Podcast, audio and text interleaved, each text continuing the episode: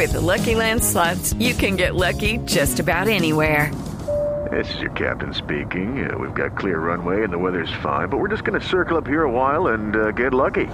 No, no, nothing like that. It's just these cash prizes add up quick. So I suggest you sit back, keep your tray table upright, and start getting lucky.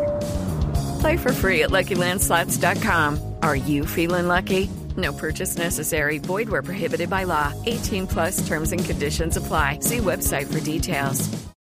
941, aunque todavía no ha sido presentado el proyecto de reforma pensional, seguramente vendrá el año que viene, el año entrante, porque en este 2022 la prioridad será la reforma tributaria.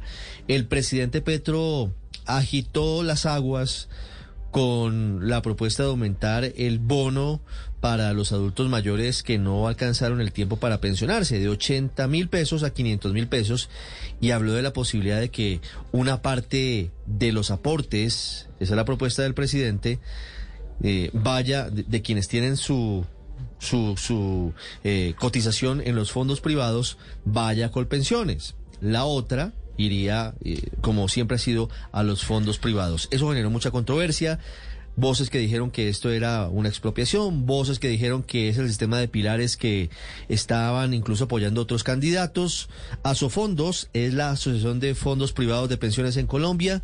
Su vicepresidente es Daniel Wills, nos atiende hasta ahora. Doctor Wills, buenos días. Buenos días, Ricardo. Un saludo a todos los oyentes. Doctor Wills, aunque estamos hablando a mano alzada, eh, quisiera preguntarle la impresión inicial que usted tiene frente a la propuesta que hizo el presidente Petro hace dos días. La impresión inicial es, eh, como usted lo dice, estamos hablando a mano. Hay muchísimos detalles muy importantes por ponerse sobre la mesa y digamos que no hay nada nuevo hasta ahora comparado con lo que se dijo durante la campaña nada nuevo frente a lo que se dijo durante la campaña. Pero ese modelo, porque el presidente Petro luego amplía la idea en Twitter eh, de, por ejemplo, tomar la cotización de una persona y una parte de esa cotización que está en los fondos privados, pasarla a Colpensiones eh, y luego al final del ejercicio que tanto el régimen de prueba media como el régimen contributivo se encarguen de la pensión de esa persona, ¿es posible que al final de, la vida laboral se, se, dé una suma de los dos eh, sistemas para que se pongan de acuerdo y le paguen la pensión a, a esa persona? Pues lo primero que hay que decir es que coger una parte en realidad para la enorme mayoría de los colombianos que nos están escuchando significa cogerlo todo específicamente el 92% de los afiliados que están en los fondos de pensiones cotizan por menos de cuatro salarios mínimos. Entonces, una parte en realidad es cogerlos todos, volver, eh, trasladarlos, digamos, de manera forzosa, obligatoria a Colpensiones. Y hay que decir que no a todo el mundo, bajo las reglas de juego o de hoy, le conviene más el sistema de Colpensiones. De hecho, al 95% de las personas y especialmente a las de ingresos más bajos, como están las reglas hoy, y por eso es tan importante conocer los detalles de esta propuesta, como están las eh, reglas hoy, repito, les conviene más estar y quedarse en su fondo privado.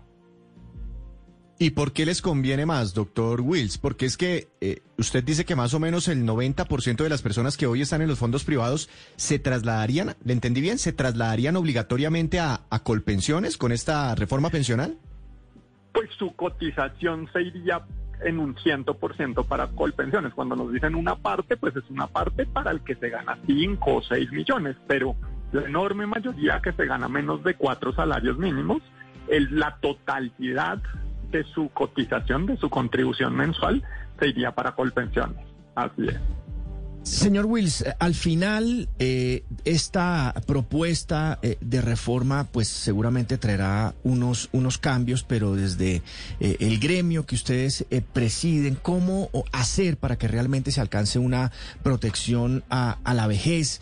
Que al su mismo tiempo haya equidad, pero que también para los fondos pueda ser financieramente sostenible. ¿Qué, ¿Qué ingredientes debe tener esa reforma?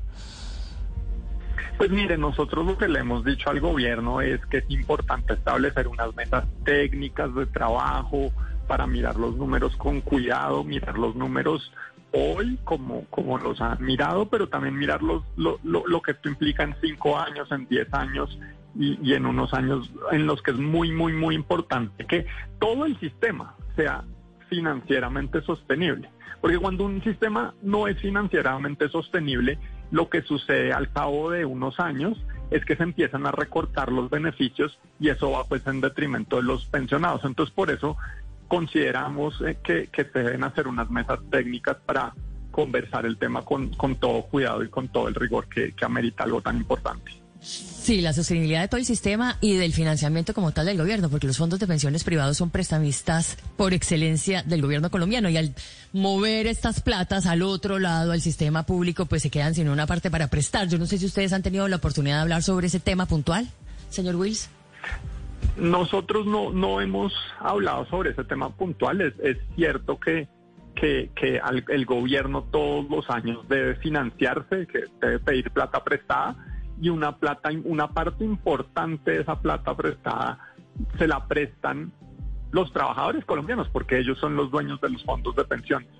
Eh, sin esa plata prestada, alguien más tendría que prestarla y esa es otra de las preguntas que está sobre la mesa y, y, sobre las que no, no sabemos cuál sería la respuesta.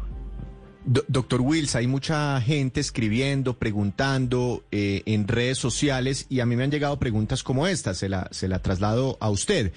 Eh, hay gente que, que no quiere, que no quiere que se le lleven obligatoriamente su plata hacia, hacia Colpensiones y eso es respetable y que, eh, dado ese escenario, mirarían la posibilidad de retirar ese recurso. ¿Eso se puede? ¿La gente, como si tuviera una cuenta de ahorros, podría en cualquier momento retirar la plata que ya está ahí ahorrada? It's time for today's Lucky Land horoscope with Victoria Cash.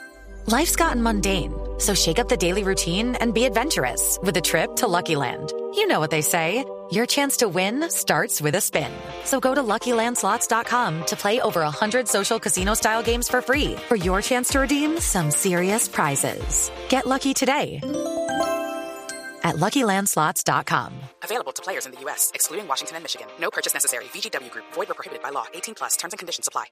No se puede bajo las reglas de juego que, que tenemos hoy. Hoy en día, pues digamos que el ahorro pensional está justamente pensado para eh, la vejez, ¿no es cierto? O, o, condiciones de invalidez o condiciones de sobrevivencias, que es, bueno, viudas, huérfanos, pero, pero está espe específicamente pensado para esos casos. Entonces, solo se puede, eh, digamos, retirar o pedir la pensión cuando se llega a la edad de pensión o cuando o cuando digamos ocurre que una persona queda inválida o que muere una persona de la cual se es beneficiario.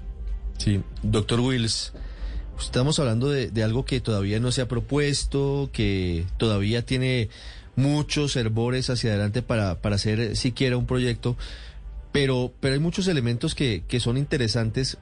En el marco teórico, ¿cómo ven ustedes desde Asofondos el sistema de pilares que, que propusieron en campaña? Bueno, el ex candidato Sergio Fajardo lo apoyaba siendo precandidato presidencial el hoy ministro de Educación Alejandro Gaviria y dice el presidente Petro que es el que hoy él está proponiendo. ¿Ese sistema le suena a los sistemas de a los fondos privados de pensiones? Pues digamos que, que, que lo que yo le diría es que se ha usado un poco de la palabra pilares.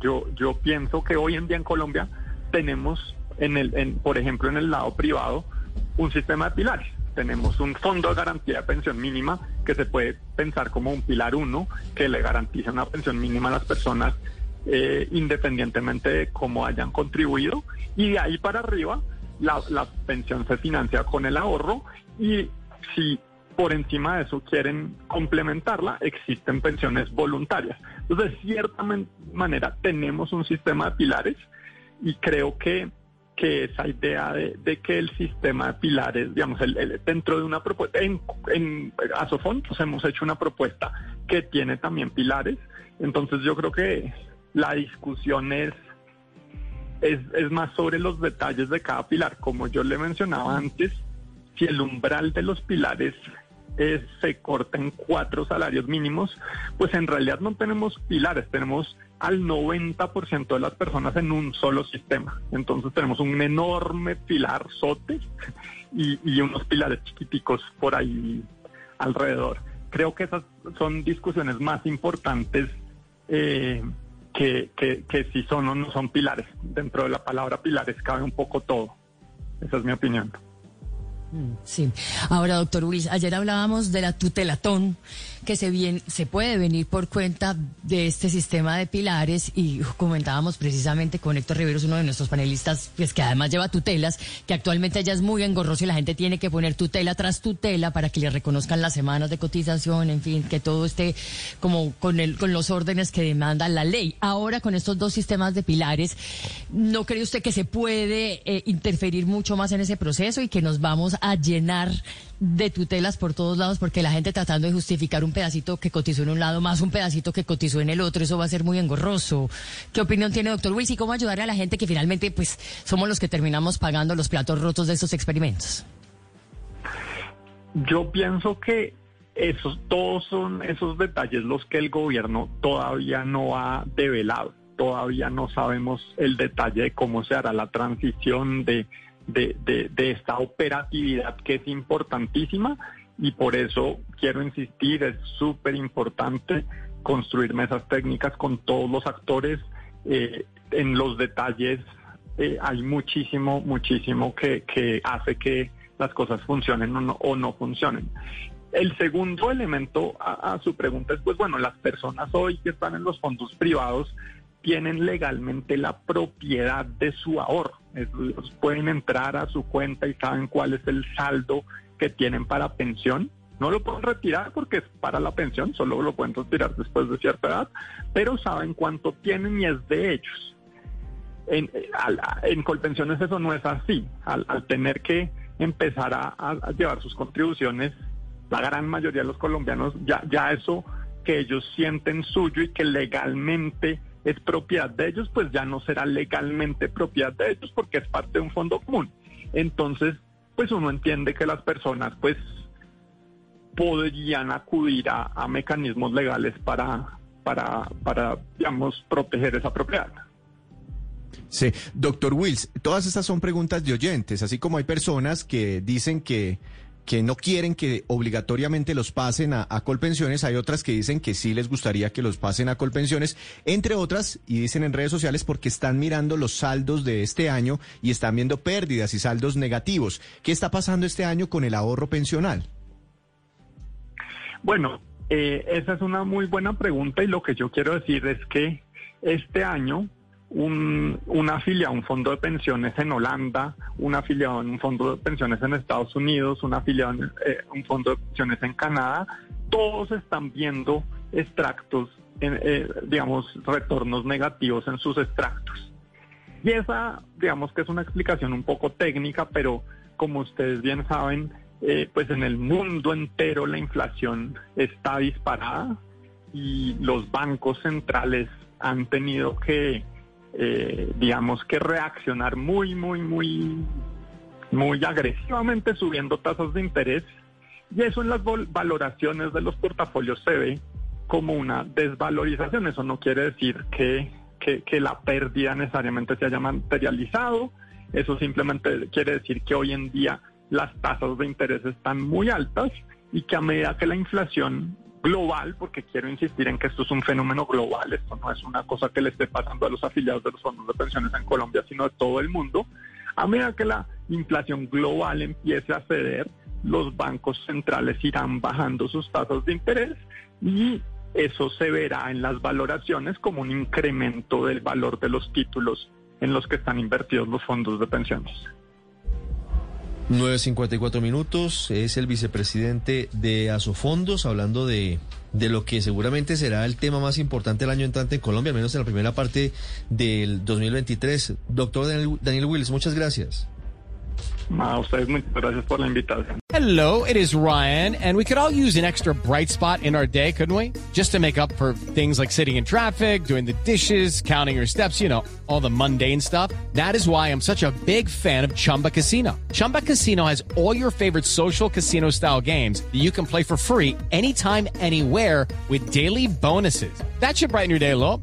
Actually, a lot. So sign up now at chumbacasino.com. That's ChumbaCasino.com. No purchase necessary. Group. Void were prohibited by law. See terms and conditions. 18 plus.